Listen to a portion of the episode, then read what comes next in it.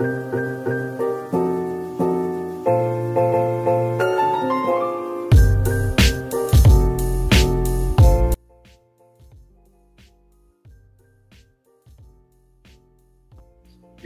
al podcast de Backroom, en donde estaremos abordando diferentes temas a lo largo de diferentes capítulos. En este capítulo en especial estaremos hablando de el cine de terror en sus diferentes épocas y ahora es momento de presentar a los integrantes del podcast, que van a ser Rodrigo. Y pues muy buenos días, tardes o noches a la raza que nos están escuchando. Eh, pues este es el primer capítulo y a empezar. También tenemos a nuestra compañera especial Jessica. presente y listo. ¿Qué tal? Como tenemos también a Brian Bienvenidos. y pues yo, el... Ahí se puede. Eso puede, ¿no? Y su presentador, eh, Noel. Muy bien, entonces tenemos el tema de esta semana que va a ser el cine de terror en sus diferentes épocas. Estaremos abordando desde sus inicios, eh, diferentes épocas que estuvo pasando, hasta nuestra actualidad.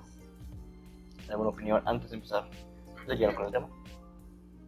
Pues bueno, es un tema bien interesante de cómo es que ha ido evolucionando el cine Ajá. y- y clasificándose en los contextos y cómo ha ido, este, pues sí, evolucionando, adaptándose más bien al, al contexto en el que, en el que se desenvuelve la sociedad y cómo influye para, para el entretenimiento, porque pues si hablamos de contexto es lo que más va a vender, el, el- el cómo está presentada Ajá. al público. Sí, Es una historia bastante, bastante interesante, bastante larga también, porque, bueno, antes de hablar de los inicios de este tipo de cine y cómo ha ido cambiando a lo largo de la historia, debemos definir lo que es el cine de terror. Vamos a estar trabajando con esta definición que es el cine de terror es un género cinematográfico que se caracteriza por su voluntad de provocar en el espectador sensaciones de pavor, terror, miedo, disgusto, repugnancia, horror, incomodidad o preocupación. Sus argumentos frecuentemente desarrollan la súbita intrusión en un ámbito de alguna fuerza, evento o personaje de naturaleza maligna o celestial, a menudo de origen criminal o sobrenatural. Entonces, el género cinematográfico de terror existe como género, más o menos, Ajá. a mediados desde la década de 1930. En sus inicios, este género estuvo muy influenciado por la literatura gótica de autores como Bram Stoker, Allan Poe, Edgar Allan Poe o Mary Shelley. El basarse en esta literatura para su creación fue todo un acierto, ya que el cine es el medio perfecto para plasmar todas las características propias de la literatura gótica. Ahora, en sus inicios, hablar de los inicios del cine de terror es también hacerlo del mismo cine en sí, ya que uno de los primeros pioneros en el cine, los hermanos Lumière, rodaron en 1896 la cinta de La llegada del tren. En esta película, como su nombre indica, únicamente se mostraba la llegada del tren, en donde hay una curiosa historia, ya que el cine era prácticamente un invento nuevo para la gran mayoría de personas en esa época, por lo que los espectadores realmente creían que el tren iba a salir de la pantalla para arrollarlos. Bueno, pues sí, sí, en, en los testimonios que hay, la gente salía corriendo de, de las funciones que daban los hermanos Lumière porque verdaderamente estaban espantados al, al nunca haber visto en, en sus ojos el, el hecho de que había un tren Ajá. fuera de una estación. Pues otra de las películas también que, que comenzaron con, con este género fue La Mansión del Diablo, el 24 de diciembre de Ajá. 1896, Ajá, sí. en, en París, fue donde se... Sí, justamente después vamos a hablar de la influencia que tuvo París también en sus inicios. Y pues, el- Una característica yo creo que también de las películas de aquel entonces eran que eran mudas. sí, sí, sí, Todas. todas eran mudas. Todas. O sea, con, con el tipo de texto que va el pianito, ¿no? Sí, bien curioso desde la primera, desde la primera filme que se presentó, pues este, el público sintió eh, el terror, o sea, no esperaban eso, pero Sí, aunque no era una película de terror, sí, pero causó estas emociones, ya que básicamente era nuevo y para todos, y no esperaban, y esperaban que el tren realmente los iba a arrollar. Es curioso este caso, ya que los hermanos Lumière no tenían intención intrínseca de causar toda esta conmoción a las personas que irían a ver la proyección de la película. En cuanto al género en el cine, obviamente una de las características del género de terror es hacer pasar miedo al espectador, cosa que consiguieron con este primer... Bueno, no es como una película en sí, porque como tres minutos o menos, pero pues para su época sí era una película.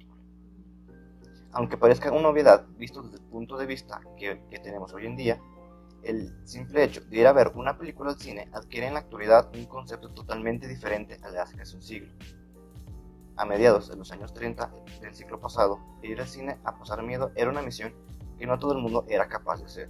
Incluso hubo veces que las salas de cine se quedaban medio vacías con los espectadores huían despavoridos. Obviamente el cine en sus inicios básicamente nuevo, porque en sus inicios entonces que además fueran películas que te provocaban miedo al, y, al, y al tener en una pantalla tan grande todas estas emociones, Sí, pues, no, obviamente también la, el la hecho de salir de la comunidad de la pantalla chica, porque Ajá. el hecho de verlo en, en una pantalla ya más grande, la, la experiencia se, se amplifica. Ajá. Sí, porque también lo que caracteriza a las películas de terror son los tonos bajos, fuertes, y en el cine es no, diferente. Sí, porque pues el cine obviamente está oscuro, está oscuro, no siempre. Tiene un... Bueno, pues las escenas oscuras son las que más, más resaltan en una película de terror. ¿no? Ajá.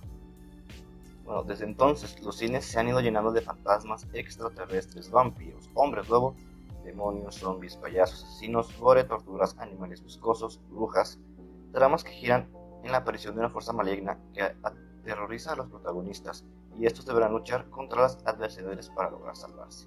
Todos esos derrotados por el santo. Con el santo, así es.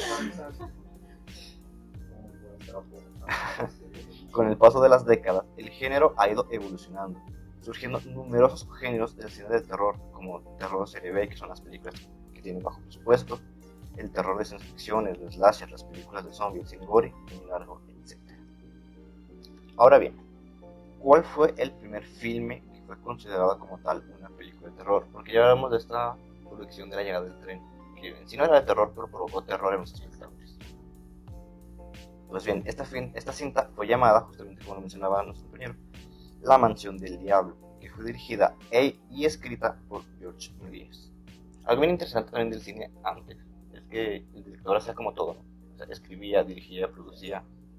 O sea, como, como que no estaban bien caracterizadas estas ocupaciones. nuestra productora que también tiene muchísimo jale. Acomodando luces. Multitasking. Ajá. Y parásitos. Como que antes no, tenía, no había esta distinción de labores que ahora tenemos. Es que, que el guionista, el coproductor, el director de luces, el director de efectos especiales. Como que el director como que hacía Todo todo. ¿no? Nadie. Bueno, este fue un film de 3 minutos donde un diablo acosa a los visitantes, aunque generaba bastante miedo al público de esa época. Todas estas películas eran comedias y han sido clasificadas por comedias de terror por los historiadores del cine. ¿Qué historiadores del cine? No sé, por ahí. Cuyo estreno fue un 24 de diciembre de 1896 en París, Francia. El mismo año en el que también tuvo su primera proyección, La llegada del tren de los hermanos Lumière. En plena Navidad. Es notable. Es. Cabe recalcar que durante estos primeros años del cine de terror, como lo mencionamos ahora, Francia se convirtió en todo un referente en este ámbito, ya que la gran mayoría, si no es que todas las cintas de este estilo, salían de aquel país. Entonces, es cuando Louis Lumière, en 1897, eh, de Scott George, George Miles, además de la mencionada La Mansión del Diablo, dirige El Diablo en el Convento, en 1899. Estamos hablando de películas que tienen más de 100 años. También Un Nuit Terrible de 1896, que cuenta la historia de un hombre que termina luchando contra una araña gigante. O- Bueno, y una, otra película un poquito más temporal, se grabó hace 100 años.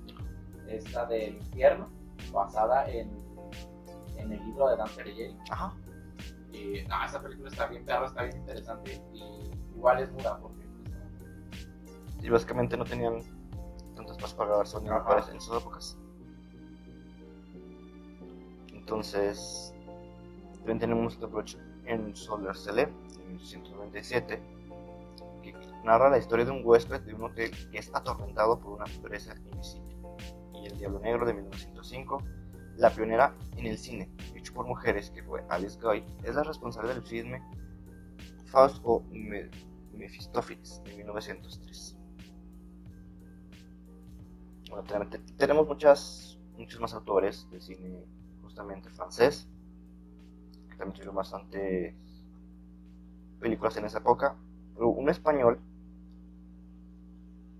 tenemos la historia de un español aragonés que realiza La Casa Encantada, considerada como una de las primeras representaciones de una casa encantada, que fue en 1907. También un cliché muy repetitivo. Sí, ya, bueno, en ese entonces no, Ajá. pero. sí, un cliché bastante Básicamente todas las, casi todas las películas de terror hoy en día son casas encantadas, o que tienen que ver con una casa. Ah, Satán se divierte de 1907 y El Hotel Eléctrico de 1908. Entre muchos más cortometrajes más que se realizaron en Francia. Pero la que muchos consideran como la primera película deliberada de terror, que fue en 1910 por J. Shirley Dowley, por los Edison Studios en Estados Unidos, una adaptación de la novela de Frank. Y desde ahí como que empieza la época de los monstruos. Ah, también algo, algo muy monstruos. es que antes no se trataba tanto de demonios y fantasmas que No, obviamente Bueno, no. En, la- en las películas de, del santo vemos monstruos, Sí, no, no vemos demonios ni fantasmas ahí. De hecho, de, de eso justamente vamos a hablar un poco más adelante, que fue la época dorada de Universal Studios, que se, que se caracterizó por básicamente ser películas. Y de las productoras pioneras. Creo que es la tercera más longeva. Sí, sí. En primera creo que está una, precisamente una francesa, ajá, una productora francesa. que fue la que creo que mencionamos uh, en su momento. Bueno, ahora bien, todos sabemos que una de las principales características del cine japonés es que hacen muy buenas películas de terror. Pues bien, una compañía de cine japonés llamada Kunishi Hunter lanzó dos películas de terror escritas y dirigidas por Eiichiro Haka.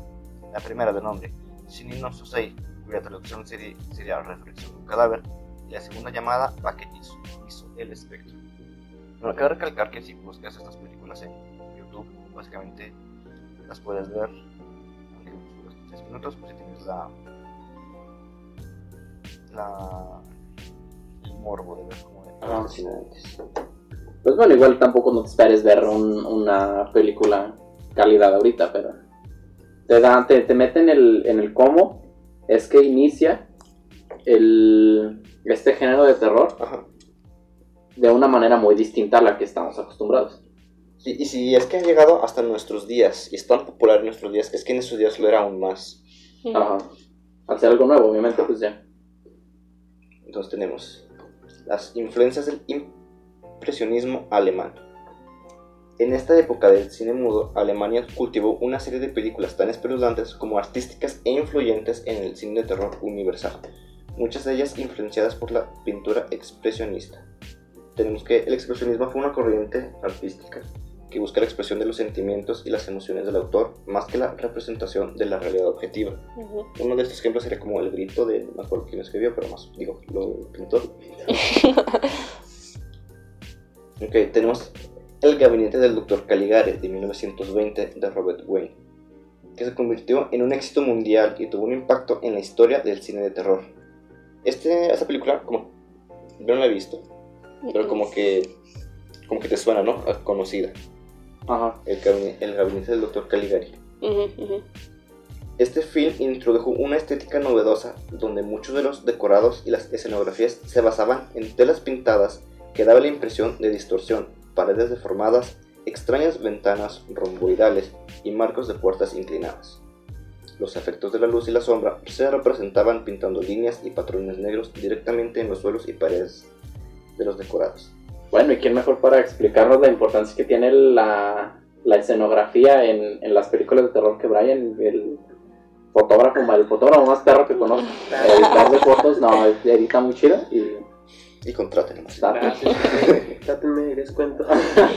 No, es bien curioso eso de, de la escenografía porque, pues, como todos sabemos, el cine, este, antes del cine era el teatro y pues ahí sí, o sea, la escenografía tiene, yo me imagino que, que es más Un gran peso, ¿no? Dentro del... un papel de importante. Sí, y o sea, ya venían los que se dedicaron a, al cine, ya tenían este, una idea muy, este, muy, muy sólida sobre la importancia que era. Por lo que estoy escuchando de, de, de lo que usaban para la escenografía, pues es muy parecido a lo que usaban en el, en el teatro, porque pues algo muy, este, al- este, algo que, que caracterizaba al teatro es que eran, o sea, el mismo cuadro y hacían mu- muchas cosas.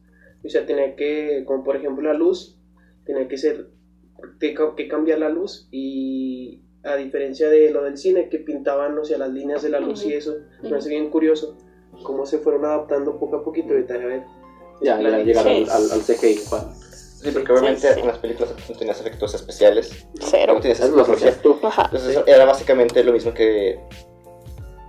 No, de otra forma diferente con lo que ocurre con el teatro, ¿no? Armar Sí. todas estas escenografías. Sí, es bien curioso todo lo que experimentaron para llegar a lo que, lo que vemos hoy en las películas.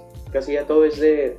Sí, ya ajá. Pero- muy pocas películas, que no son de terror, utilizan efectos prácticos. Sí. Entonces tenemos que el gabinete del Dr. Caligari ayudó a llamar la atención mundial sobre el mérito artístico del cine alemán y tuvo una gran influencia en las películas americanas, particularmente en los géneros de terror y cine negro. Tenemos que Robert Wayne, junto con otros cineastas alemanes como Wagner o Murnau, influenciarían significativ- significativamente perdón, en las producciones posteriores, no solo en las películas de terror, sino en la cinematografía en general. Aquí les vamos a hablar de un clásico que básicamente a mí me da risa por un episodio de Bob Esponja, pero tenemos otra muy, película muy importante para la historia del cine de terror fue Nosferatu de El pecador 1922, mutilador. dirigida por F.W. Murnau, la, cual fue la primera película sobre vampiros que se tiene en- como registro. Una adaptación no autorizada de la novela de terror gótica de Bram Stoker, Drácula. En Nosferatu, Murnau creó algunas de las imágenes más icónicas del cine de terror. En esas escenas enfatiza una realidad distorsionada, estimulando la psique humana. Ajá. Bueno, si han visto algunas partes de esta película, que otras es un medio y en cine mudo, más o menos saben de lo que estamos hablando. Y así viene lo, lo que mencionamos antes del cine de monstruos. Sí, el cine de monstruos que fue. tuvo un boom, un auge. Sí, estuvo un auge básicamente Ajá.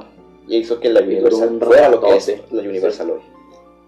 Entonces, anteriormente mencionamos a Universal Pictures como uno de los estándares en lo que al cine de terror se refiere, ya que justamente fue una de las primeras productoras en producir cine de terror a gran escala, ya que con el auge que estaban teniendo este tipo de películas, Universal no tardó en hacer las suyas propias. Esta productora popularizaría las películas de monstruos, que después se convertiría en uno de los subgéneros del cine de terror. En 1923, o sea, estamos hablando de una película que ya casi tiene 100 años. Sí. La Universal Pictures empezó a producir películas con elementos terroríficos y góticos. Cabe recalcar que lo gótico todo seguía aquí, ahorita vamos a ver cómo después desaparece. El protagonista de casi todos estos filmes fue Lon Chaney, que pronto se convirtió en un referente del cine de terror cinematográfico gracias, gracias a sus vanguardistas maquillajes y su talento.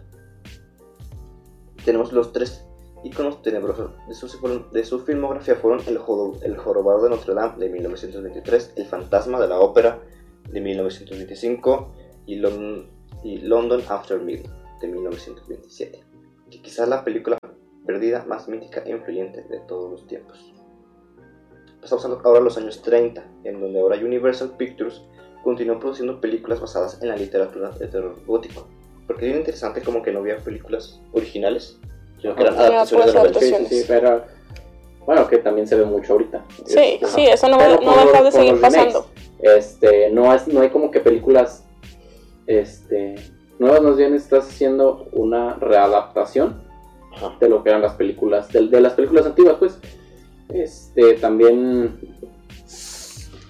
Pues se puso muy de moda, ¿no? Lo de los remakes en las películas. Sí, básicamente porque es fácil de producir, es algo que, los, que el público ya conoce y que sabe Sí, que sí. funciona, ¿no? Sí, vas a la segura. Ajá. Entonces, es- fue en esta década que Universal sentó las bases de lo que pasaría a ser el género cinematográfico de terror. En esta década, el estudio produjo varias películas con los monstruos más icónicos de la historia del cine, yo creo que no solo del cine, sino de la historia en general, Sí. que fueron Drácula, Frankenstein, la momia, el hombre invisible y el hombre lobo. que fueron básicamente sus estandartes. De hecho, hay como precuelas y precuelas y precuelas de estas películas. Porque Universal quiere un monopolio en la corriente principal de películas de terror, produciendo estrellas como Bela Lugosi y Boris Karloff, y recaudando grandes sumas de dinero en la taquilla en el proceso. El 14 de febrero de 1931,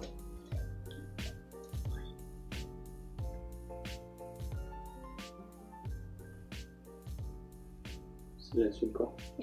se cambió, ya está. En 1931. Ya se y otro hito en la historia del género, cuando el estudio estrenó su primera adaptación cinematográfica de Drácula, dirigida por Todd Rowan y protagoniza- protagonizada por Bela Lugosi, como el conde Drácula, el papel más emblemático del actor. Y pues, de estas películas, digo, de Drácula, el hombre lobo, después tuvieron como sus remakes, ¿no? Ajá. Pero otra vez y muchas otras películas inspiradas en las mismas películas. No, re- no remakes, sino como, por ejemplo, Entrevista con el vampiro, que ya es más reciente, La momia, Van Helsing. la Van, Van Helsing. Ahí sí te mete un chorro de monstruos, ¿no? Ajá. Ahí es la capirota de todos los monstruos. Ajá. Pues mira, está Frankenstein, hombre lobo, vampiros. Sí, ¿Qué pues los icónicos, los icónicos. Entonces tenemos que los años 30 fueron la época dorada de los monstruos. De hecho, a esa etapa del cine de terror se le conoce como los monstruos de la Universal. Pero obviamente todo el éxito que estaban teniendo todas las películas de monstruos no podían durar para siempre, ya que la popularidad de estas cintas iba bajando conforme los años iban pasando. Aunque durante la década de los 40 aún lanzaron algunas películas que tuvieron un éxito moderado, ya para finales de esta década, década las películas de terror de Universal entraron completamente en decadencia. Y con justa razón, ya que producía varias de estas películas al año, hasta finales de los años 50. Produjo aproximadamente 43 películas de esta índole. No, no más levántalo. Que produ- producían películas, salen como Sí. tres películas, cuatro películas. Sí. Ah.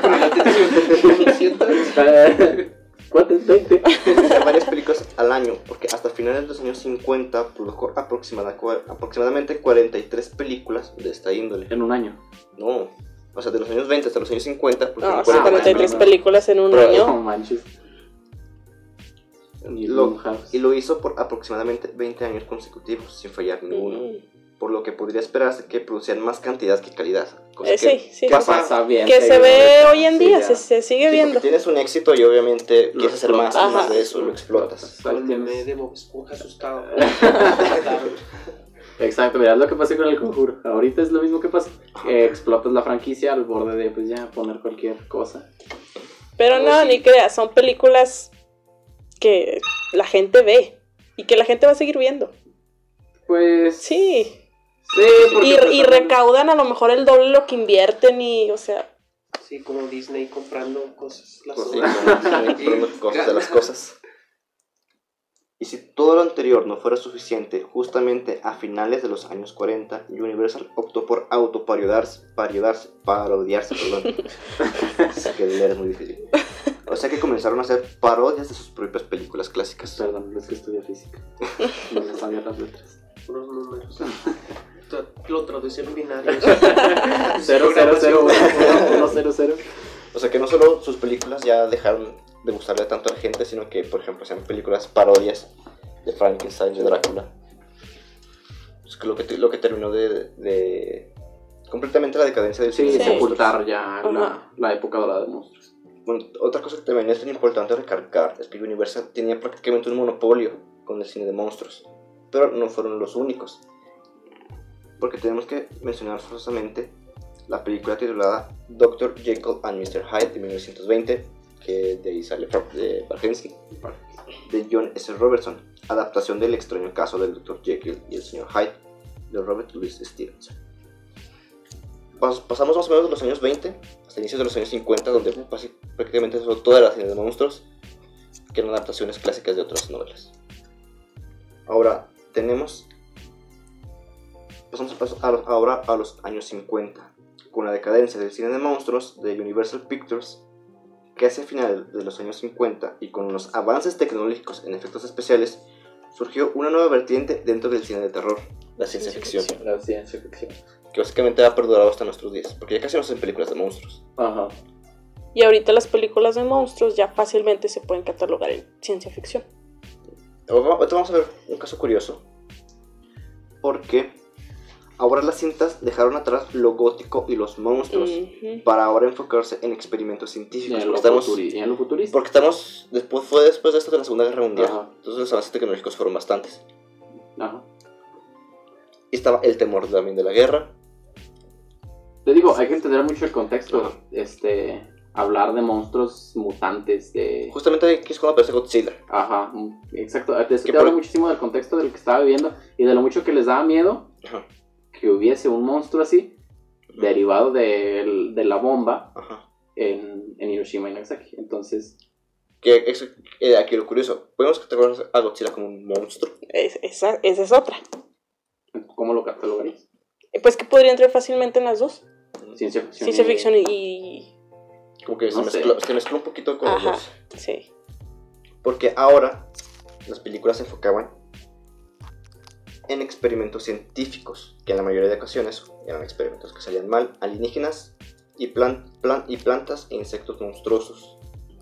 Que también es de aquí donde sale el ecoterror, que Ajá. es el terror de la naturaleza. Sí, sí, sí.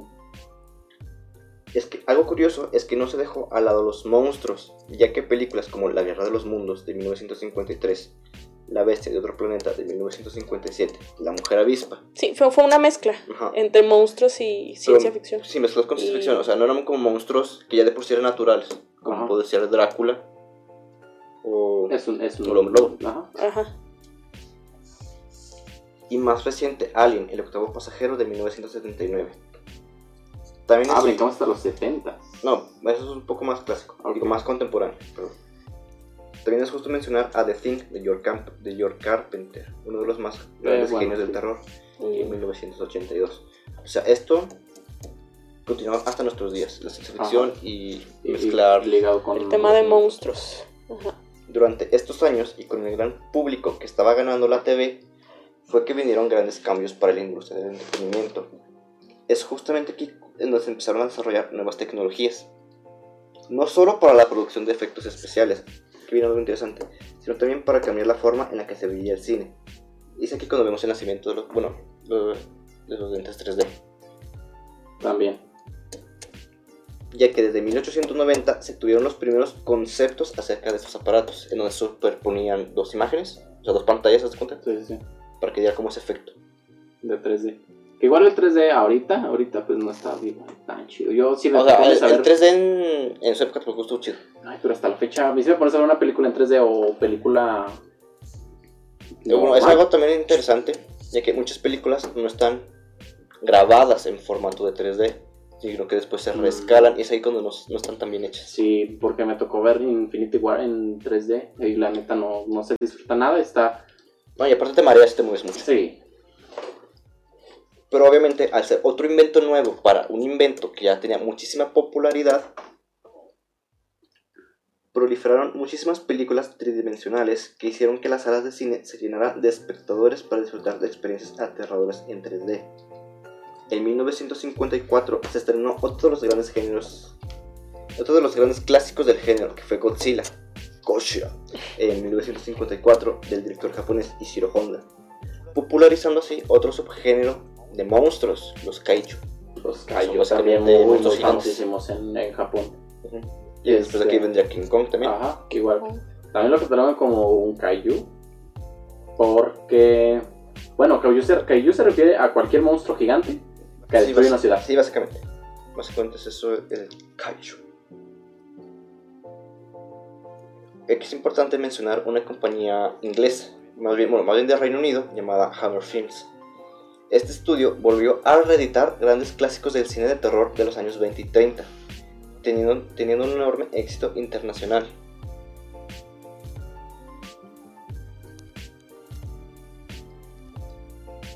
Ya que era la primera vez que se podían ver grandes clásicos del género como Drácula, Frankenstein, ahora a color. Ah, también.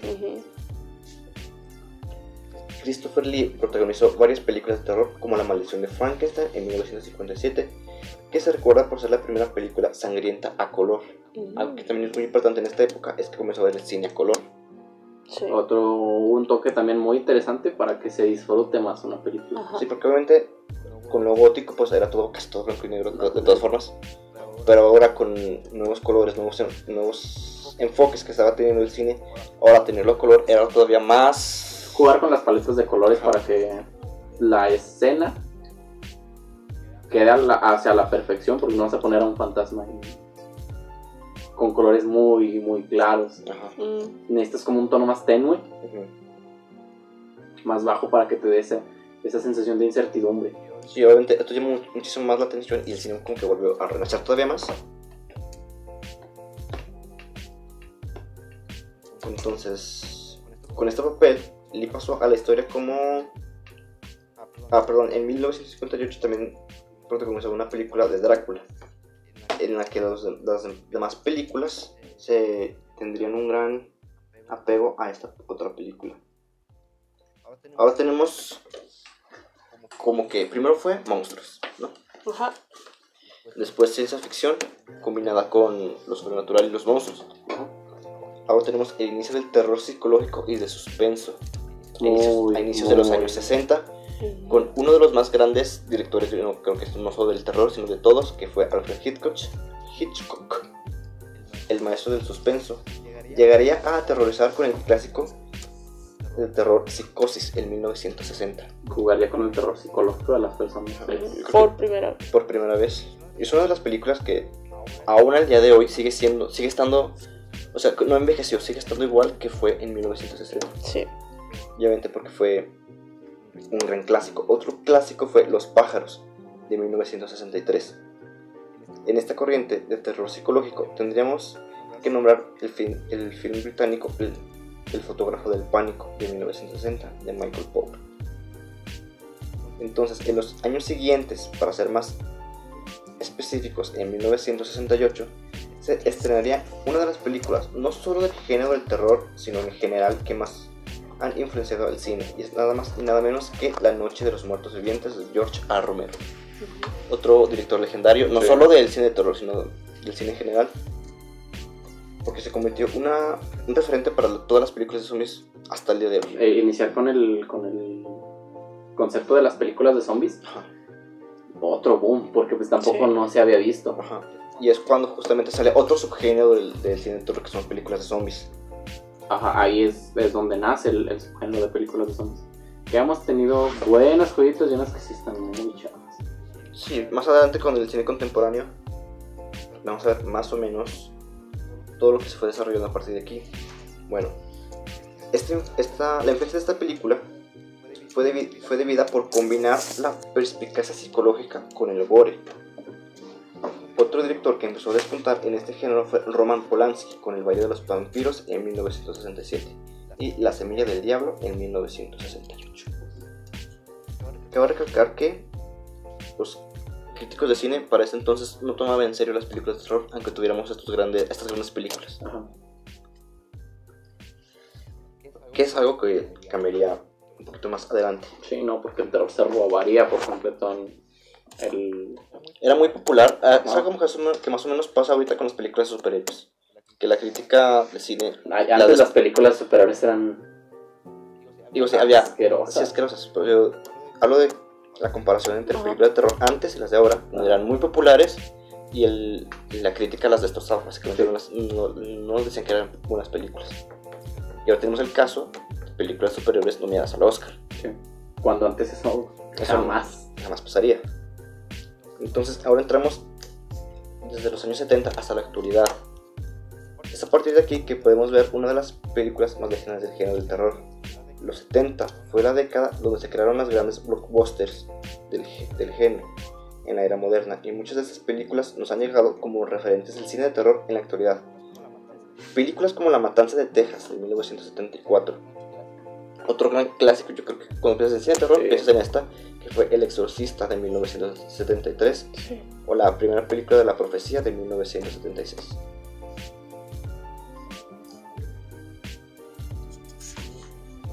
También en los años 70, las obras del autor de terror de Stephen King fue que comenzaron a ser adaptadas. También muy buenas películas, muy buenas novelas. Que también es lo que. Ujú. Y se repite otra vez esta secuencia, ¿no? De que antes adaptaban en literatura clásica de terror y ahora a la- adaptaban a, los largometrajes. y ahora vuelven a adaptar novelas a largometrajes. Comenzamos con la adaptación de Brian De Palma de Carrie de 1976, la primera novela publicada por Stephen King, por la cual las dos protagonistas femeninas, Cissy Peake y Pearl Lowry, obtuvieron nominaciones a los Oscar. Su tercera novela publicada sería la base para que, para que Stanley Kubrick creara El Resplandor en 1980, otra, Otra. película que sigue muy vigente hasta nuestros Ajá. días. de culto, claro. Sí, muchas películas han vuelto de culto. Ajá. Pero justamente en aquella época la película fue un fracaso de crítica y público, pero con el paso de los tiempos se ha convertido en una de las películas más icónicas del género de terror. Y con justa razón, ¿no? Porque todos sabemos que Stanley Kubrick tiene una mente Brillante. brillante, básicamente, Bien loca también. bien Sí. loca. Y entrando en los 80s, el género se llenaría de películas cada vez más violentas y sangrientas, donde un psicópata perseguía a los protagonistas. Bueno, Ahora- yo creo que el, el que empezó con el género del slasher fue el, La Matanza en Texas, ¿no? En, el- en los 70s y ya en los 80s fue su boom. Sí, en los 80 tuvo un- fue básicamente otro nacimiento de otro subgénero de terror. Ajá. Porque este género justamente nos tiene, mu- tiene muchísimo, pero muchísimo que ofrecer. Básicamente tiene como 20 géneros. Sí. Aparte, ¿no? Bueno, este tipo de películas seguirían realizándose, realizándose perdón, durante las décadas siguientes. Películas como Viernes 13 de 1980, Pesadilla en Elm Street de 1984 o Hellraiser de 1987. Incluso justamente ahora han tenido otros otro, otro re- refresh esas películas porque se han ido adaptando nuevas y han salido otras Y bien parodiados también. también parodiados. Rick and Morty. Estas películas están más centradas en, ma- en mostrar la matanza, por lo que la historia y los guiones son normalmente sencillos. Sí, pues no, no, no, no, no entras mucho en el desarrollo de personajes porque pues, ¿qué quiere ver la gente? Sangre. Sí, Sí, se roba los reflectores. aunque no todas so- son así, porque se puede decir que Psicosis de Ah, bueno, 1960 sí. Representa un antecedente para las siguientes películas de slasher que tuvieron su punto más álgido en los años 80. Siempre hablando de arte en general, puedo ver que la inspiración de una película o la inspiración De otra como que va hacia atrás todo, ¿no? Y esta película a su vez se influenció de, de otra Ajá. obra o se influenció de un escritor o de un- una canción. Ajá. Las películas más conocidas e identificadas con este subgénero son films como La Matanza de Texas, Pesadilla en Calle Elm, la saga de Scream, que ya fue un poquito más después, que fue en 1996, y de otro director clásico del terror que fue Wes Craven, que también creó Pesadilla en Calle Elm, en donde aquí ahora se introdujeron elementos cómicos. En 1961, 91, perdón, tuvo lugar otro hito en la historia del cine de terror, por- pues la película El silencio de los corderos, de 1960 no, 1991, perdón, fue gala- galardonada con cinco premios Oscar, Nada más y nada menos que sí. lo que implicó una mayor valoración de los críticos hacia el cine de terror. Y siguiendo con esas tendencias, se hicieron películas que gustaron ampliamente a los críticos como Entrevista con el vampiro de 1994 y de la mano de David Lynch la serie Twin Peaks de 1992 y la película Carretera Perdida de 1997. Y bueno, creo que el, el- uno de los principales factores para que el boom de, de las películas de slasher o, o, o inclusive pues, de todo el género de terror Ujú. fueron en los 80s es que el inicio del pánico satánico en- inicia en la década de los 80s, Ajá. empezando los 80s, es cuando la gente se empieza a volver más loca y dice, ay no, eso es el diablo. Y crea más auge, crea más, Sí. más temor y bu- bueno, más ganas de ver de ver cómo se desarrollan esas, estas historias. Sí, justamente fue por lo que causó gran popularidad entre la audiencia, Exactamente. justamente entre jóvenes. Entre jóvenes, que es como donde más mm, curiosidad te da conocer de estos temas y, y que te lo presenten con un asesino, por ejemplo, la película de Chucky, estrenada en 1989, Ajá. em, bueno, un poquito antes del inicio del pánico satánico, trata de este, de este muñeco que es poseído por el por el alma del, del asesino haciendo Ajá. un sacrificio. Entonces, eh, eso te habla también del contexto de cómo la gente le daba temor este, enfrentarse a un, a un ritual satánico para que hubiera este tipo de, de posesiones. Y el inicio de- del, del boom de las películas de terror. Ujú. Bueno, otra película de la época que tuvo mucho éxito de la crítica fue El, El Sexto Sentido de 1999 de M. Night Shyamalan, que básicamente también otro gran director de películas de terror. Y algo que estamos viendo es que, aparte de los grandes títulos que hemos estado dando, hay grandes nombres detrás de personas Sí. que tuvieron justamente la creatividad para hacer buenas películas. Y no, bueno, como decías, es el reflejo del reflejo de otra cosa, Ajá. pero con la creatividad de, de estas personalidades, darle forma a algo más distinto y que ahora las generaciones se basen en eso para, para crear este, nuevas historias que atraigan al público. Sí, porque nuevas historias de terror originales, por decirlo de alguna manera, es que casi no se hace. Bueno, este, igual. Bueno, a lo mejor no originales, pero algo de lo que no estamos acostumbrados a ver. Ajá. Mm, Bueno, esta película tuvo la famosa frase de en ocasiones veo muertos. En cuanto a los auténticos blockbusters, tenemos todas las películas de Scream, que comenzaron en 1996 con el actor de Wes Craven, y todas escritas por Kevin Williamson. En estas películas eran constantes las referencias continuas a otras películas del género de terror, que se convirtió otra vez en otro hito, y junto con Sé lo que hicieron el verano pasado, de 1997, cuyo guion también fue de Williamson, volvieron a dar grandes beneficios económicos, aunque no tanto en cuanto a críticas. Porque es bien curioso la, cómo funciona el cine, ¿no? Porque tú crees que si haces una buena película va a tener buenos, buenos números. Híjole, Y no siempre es así. Ajá. Y más cuando estamos acostumbrados a ver ya casi cualquier cosa. Ajá. Y, y en, en cartelera no te presentan este, esta película interesante, buena. Pero bueno, yo pongo el ejemplo del Faro porque fue una, es una película muy buena. Que Pero muy poco hablada. hablada, exactamente. Bueno, eh, se habla más de películas como El Conjuro, que esta película que de verdad causa una sensación de incomodidad, de intriga, que te sumerge en la historia. Ajá. Ahora también tenemos, antes hablamos de cine de terror japonés y ahora volvemos otra vez. El horror japonés tiene un gran éxito, tuvo un gran éxito con la película de The Ring, que es El Aro, de 1968, aunque después tuvo su adaptación en Hollywood. También tenemos el film de terror psicológico sobrenatural dirigida por Hideo Nakata. También tenemos que mencionar, aquí está otro subgénero del terror, que es el documental falso con el proyecto de la bruja de, Wer- de Blair perdón, de 1999. Ah, también. Muy, muy, Y ya, que- muy usado. dio lugar a otras películas como Actividad Paranormal 2007, la película española Rec de 2007 también. Y Recuerdos Perversos del 2007 también. Bueno, no sé, te da otra sensación, ¿no? El, el hecho de que tú lo veas como primer- en primera Sí, persona. te hace- Como si tú fueras el protagonista de la historia, ¿no? Exactamente. Y eso refresca, eso también refresca este, un chorro el, el Sí, género. porque de los géneros salen subgéneros y otros Sí. subgéneros.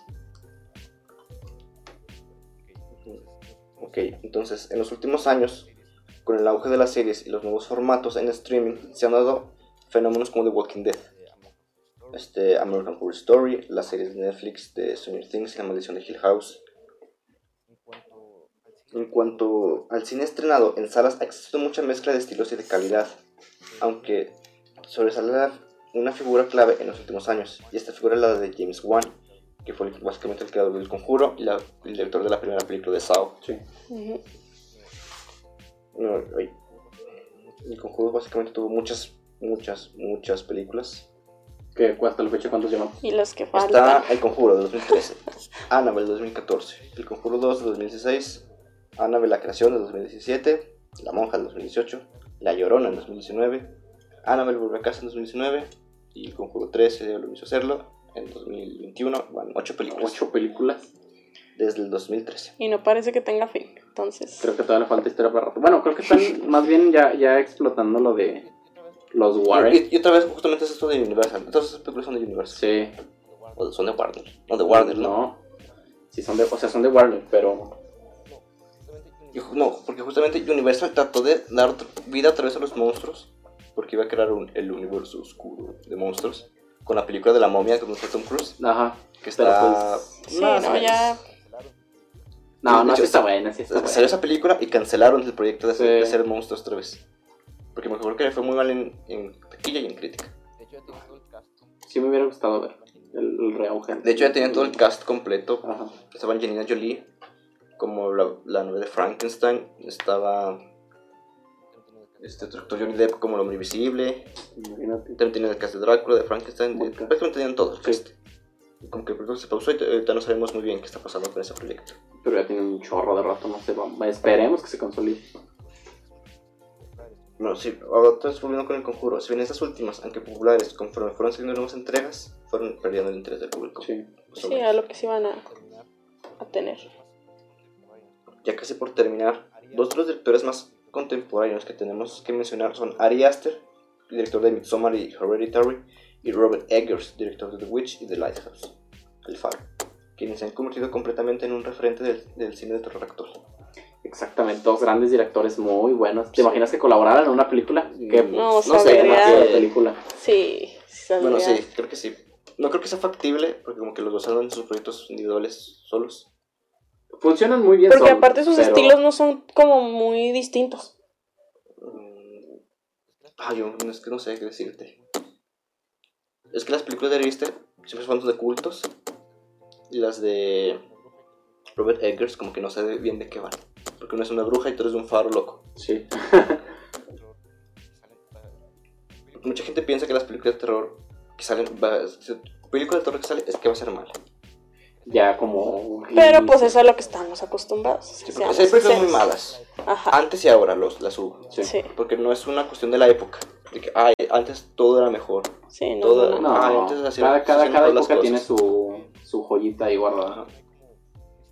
Y algo que curioso es que no hay como un estilo único que sea como la moda de hoy. No, siempre está fluctuando y cambiando y... Está cambiando mucho. Sí. No hay como que, ah, antes eran monstruos, luego fue ciencia ficción. Ahora hay monstruos, ciencia ficción, Sí. slashers, eh, este, thrillers, terror psicológico. No, va, va cambiando y, y se va... mm, o bueno, no sé. El conjuro se impuso moda, ¿no? Como que pues moda de espíritus. Ajá, Ujú. El terror paranormal. Ah, exactamente. Terror paranormal. exacto. Bueno, ya para tener una conclusión, es más que interesante ver cómo ha cambiado el cine de terror a lo largo de más de 100 años. Recordemos que la primera película fue de 1896. Ajá. Mm, Y básicamente no era de terror esa película No. tren. Pero cumplió su cometido. Por lo que fue cometido. Yo creo que más o menos ahí fue. Y este morbo, porque es un morbo ir a ver películas de terror. Terror. ¿Qué, qué sensación bonita te va a producir Ajá. una película de terror? Sea, porque vas a, vas a que, vas a que te asuste. Vas a que te asusten, vas a que te... Que tu adrenalina esté al máximo. Ajá. O esa debería ser la idea, ¿no? pero pues hemos visto que Hay unas últimamente no. te vas a reír que... Ah, Lo peor del cine de terror es que sea cine de terror con comedia involuntaria. Ajá. Es a lo que menos vas a una película, a reírte del monstruo. Ujú. Cuando su función, pues, es... Es que te miedo. espante, que te dé miedo. Yo creo que el, el género de terror, como ya lo hemos visto, es uno de los géneros que más ha podido ofrecer a lo largo de la historia del cine. Porque fue cambiando muchísimo conforme comenzó como es ahora, soltando subgéneros y subgéneros y Ah. subgéneros. Cosas como, por ejemplo, la comedia. El terror no la comedia. No, o sea, por ejemplo, la comedia. Eso solo es comedia ya, no hay comedia de otro tipo. ¿O sí? Sí. O sea, porque Bueno, más bien que la comedia bueno, siempre- el, tipo de humor es el que sí cambia, pero la, la comedia en general puede ser terrible. Pero hay terror, hay cine de terror de monstruos, hay cine de terror de asesinos, hay cine de terror de psicópatas, hay cine de terror de alienígenas. Ajá. Es como que la comedia es que sea, mm, lo mismo, ¿no? Por películas de romance. Bueno, pues también. Pues sí. Es que es diferente porque, o sea, como por ejemplo la comedia es diferente, pero por el tipo de público al que se quiere dirigir. Y o sea, la- lo que este, a comparación del terror, o sea, gente le gusta el terror, le gusta el terror y va, o sea, nada más por el terror. O sea, no hay gente que dice, "Ay, me dan miedo los alienígenas Ajá. y voy a ver películas de alienígenas. O sea, hay gente que es fan del terror y va a ver películas de terror por el terror. Y los de comedia no, o sea, van a ver comedia, pero porque nada más les gusta un tipo de comedia. ¿no? Sí, no, no te imaginas a alguien que le gusta el humor negro viendo una película para niños. Exactamente. Exactamente. Sí, es por eso que, la, que el terror este, tiene muchos géneros porque la gente le tiene miedo a muchas cosas. Sí, exactamente. Ah, eh, viste bien el clavo este. Sí. Lo- los temores de, la- de las personas y, y cómo los lleves al cine es lo que te, te da el... Te va a decir si tu película Pues logró bueno, con el. ajá. Yo siento que la película de. It fue que muchos descubrieron que tenían miedo a los Ah, payasos. mira, los payasos, cuando antes no, no se veía mucho. El meterle un payaso asesino Ajá. que se come niños. juegas justamente con eso, ¿no? Como el personaje inocente que no te va a hacer nada con el- lo mal- la malicia. La malicia. Productora, ¿cómo andamos el tiempo? No, pero espérate, todavía no. Oiga, pero también Ya lo de. Como por ejemplo de, lo de terror es diferente por países, como por ejemplo en México. Tomaron este, las películas de terror con este sacaron los como tipo los heroicos, o sea, héroes. Ajá. Sacaron una serie, o sea, la gente no iba a, a las películas del santo por, por asustarse, iban por ver al santo. Al santo, por ver. Eso es muy, muy interesante de lo que no, no hablamos aquí, del cine de terror en Latinoamérica y sobre todo en México. Exacto, sí, sí, sí. Porque tenemos muy buenas películas de terror. Mexicano. Hasta el viento tiene miedo, Sí, es ¿tú una buena miedo? película. Es una muy buena Y yo creo que es un primera. tema que daría para, para hablarlo. Otro Otro Ajá. podcast. Así que dejen Sí. sus comentarios de qué quieren que sea el segundo capítulo de, de Backroom. Bueno, no el segundo, a lo mejor el. El tercero, el-. Sí, O algún otro. algún otro. De que llega, llega. Sí, Sí, algún día tenemos que hablar del cine de terror en Latinoamérica y en México. Y en O México. podemos mm, no, no sé, tal vez combinarlo, el cine de México, combinar El el terror y todo. Porque un muy buen cine, cineasta de terror mexicano fue Luis Buñuel. Bueno, no es Ah, no. español nacionalizado, Sí, mexicano. pero. Híjole, que. Buñuel, qué joyas de película. No creo que haya fallado en Bueno, no solo de terror, pero sí. Bueno, ya para terminar, creo que aún queda bastante para que este género desaparezca, porque básicamente No, empezó, falta mucho. empezó con el cine y yo creo que morirá con eso. Sí. Sí, sí, sí, tal cual. Y así mismo tenemos que estar atentos, ya que en algún nuevo, ya que en algún momento algún nuevo subgénero puede estar a punto de aparecer para cambiar nuevamente al ya tan grandísimo género del terror, para cambiar completamente lo que teníamos. Pulpos. Lo que, todo lo que tenemos hasta ahora. Pulpos asesinos. O sea, a lo mejor es la nueva, la la nueva moda, pulpos asesinos. Sí, como un último que salió también es de la religión, que antes, bueno, antes pues, muy poca gente se metía con la religión. Y el que se metieron con el terror con la religión, como por ejemplo en, lo- en algunas del conjuro con la monja, la última que salió ruega por nosotros, o sea, llevan Sí, esos, toques religiosos sí alzan. Sí, alzan Sí, mucho. o sea, Sí, le dan reales Terror. a la película. Ajá. Bueno, Y qué irónico. Ajá. Y qué irónico. sí. Que y algo que también el- olvidamos mencionar es que estas películas de terror fueron perseguidas por la iglesia también. Ah, también. En su- Durante. Entonces, en España. Sí. Bueno, hace poquito Eran, la de- censu- eran censuradas. Ajá. La, la del el Aquelarre, una película Mm. de la que estaba leyendo, fue censurada en un chorro de países. Sí, ¿Por que, que habla precisamente de eso. Ajá. De cómo la iglesia, mujer que veía, mujer que quemaba, porque pues bruja. Era, era bruja, ¿no? Y sí. Sería interesante como... Y también, por ejemplo, películas, por ejemplo, japonesas, que no tienen nuestra religión. Y ay, es que esas películas son de Satanás, pero ellos ni siquiera saben qué es eso. ¿Quién es? Sí. Ujú. Porque, pues bueno, el 80% de su población es practica el, el, el budismo, Ajá. o si no el shintoísmo, entonces el no conocer tu figura religiosa Ajá. y no, no le puedes decir, ay, mira, es que eso es de Satanás. Sí, es una cosa bien interesante. Sí, como han satanizado a ciertas películas. Ajá. Porque pues es fácil, pero no hablan de demonios, de monstruos, de fantasmas. Y el que lo estén haciendo es, un, es una cosa chida. Pues sí, habla de que es una buena película. Ajá.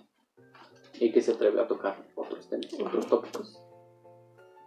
Y hay que esperar a ver este año con qué películas de terror nos encontramos. Es que de repente hay unas películas que no son muy comerciales, que no son muy sonadas y no te- de repente no te enteras que se estrenaron. Pues ahí está la del faro. ¿Cómo dimos con esa película? O sea, Mm, fue no, de- no, creo que de de- repente en Facebook me salió el trailer. Ajá, y de que pues está en cartelera, vamos. Ah, pues sí. Y no, la neta sí es una muy buena película. Y así. Muchos Bueno, que. Ya para ir cerrando algunos últimos comentarios finales. ¿Película que quieres recomendar? Brian? Este, pues de terror, mis películas favoritas son las tres del aro. Es- Sí. No las veo muchas veces, neta que es una película. Sí. De- a mí no me gusta mucho el cine de terror, pero esa película sí la vi porque me gusta cómo evolu- evoluciona la primera, la segunda y la tercera. Me gusta. No, no, no, no. ¿Película favorita de terror que quieres recomendar? Película favorita de terror. que Tengo que comentar. Es que ya. No me hizo nada, pero pues, ayer le caí en la primera, es muy buena. La primera película. Con- Yo me quedo con The Witch. Me parece que cumple perfectamente con todos esos aspectos que involucran el terror. Entonces está muy buena, la verdad. Y si quieren tripearse un ratillo, vean Midsommar. Es una película muy chida Somar. Ujú. para quedarse pensando en qué, qué rayos está pasando. ¿Qué y- rollo está pasando? Porque. Obviamente juega mucho con tu cabeza esa película. Sí. Pues bueno, muchas gracias por habernos escuchado. Este, síganos en nuestras redes, si es que ya tenemos por este punto. Supongo que sí, ya están creadas. Sí, ya están. Porque si no, no podremos subir esto. Pues bueno, muchas gracias por escucharnos. Nos vemos la siguiente semana. Con algún otro tema de su interés. Exactamente. Y muchas gracias por escucharnos. Nos vemos la siguiente semana. Muy bien, nos vemos. Bye. Hasta la próxima.